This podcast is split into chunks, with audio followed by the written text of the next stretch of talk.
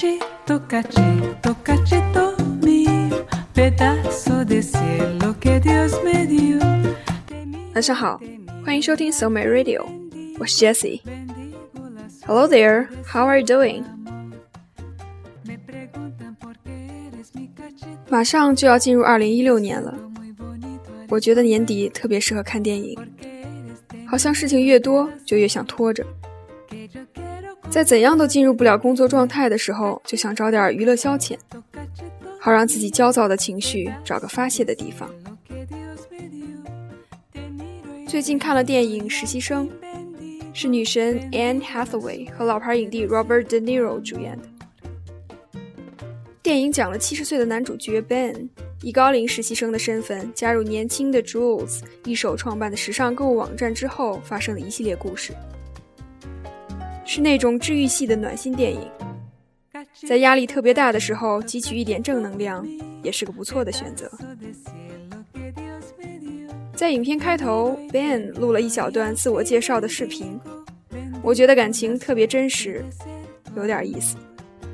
在这里跟大家分享一下。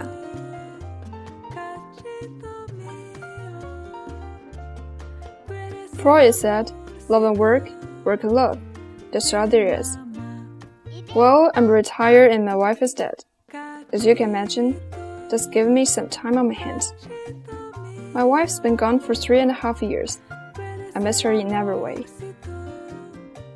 And retirement, that is an ongoing, relentless effort in creativity. At first, I admit I enjoyed the novelty of it, sort of like I was playing hooky. I used all the miles I saved and traveled the globe. The problem was, no matter where I went, as soon as I got home, the nowhere to be thing hit me like a ton of bricks. I realized the key to this whole deal was to keep moving. Get up, get out of the house, and go somewhere. Anywhere. Come rain or shine, I'm at my Starbucks by 7.15. Can't explain it, but it makes me feel part of something. How'd I spend the rest of my days? You name it. Golf, books, movies, pinochle, tried yoga, learned to cook, bought and planned, took classes in Mandarin. Believe me, I've tried everything.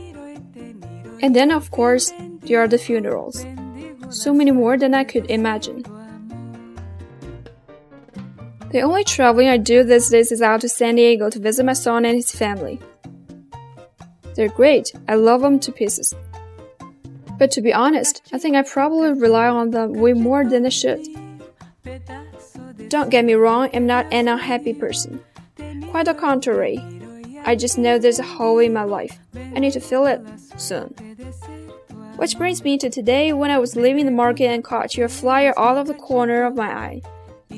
So here I am, applying to be one of your interns. Because the more I think about this idea, the more tremendous I think it is.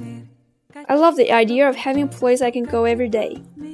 I want a connection, excitement, I want to be challenged, and I guess I might even want to be needed. The text might take a bit to figure out. I had to call my nine year old grandson just to find out what a USB connector was. But I'll get there, eager to learn.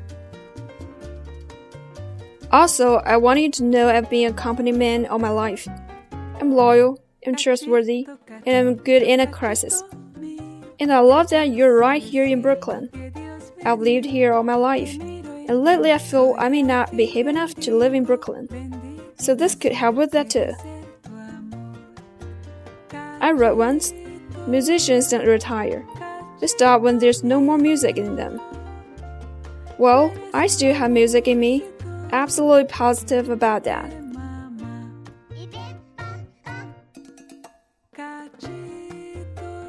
Ben 凭着这个视频以及面试时的良好表现进入了这家公司。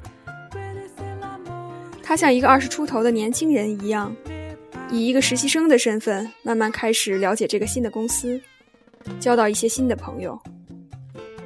通过很多小事，越来越赢得上司的信任，甚至在公司里找寻到一段新的恋情。他在用百分之百的热情探索这个世界，好像自己的人生才刚刚开始。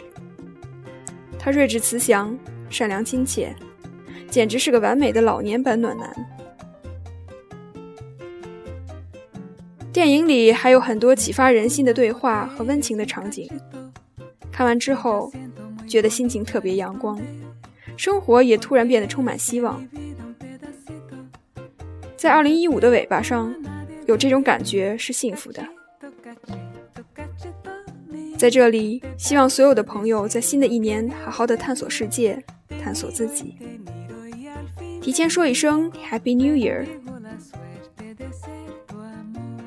晚安。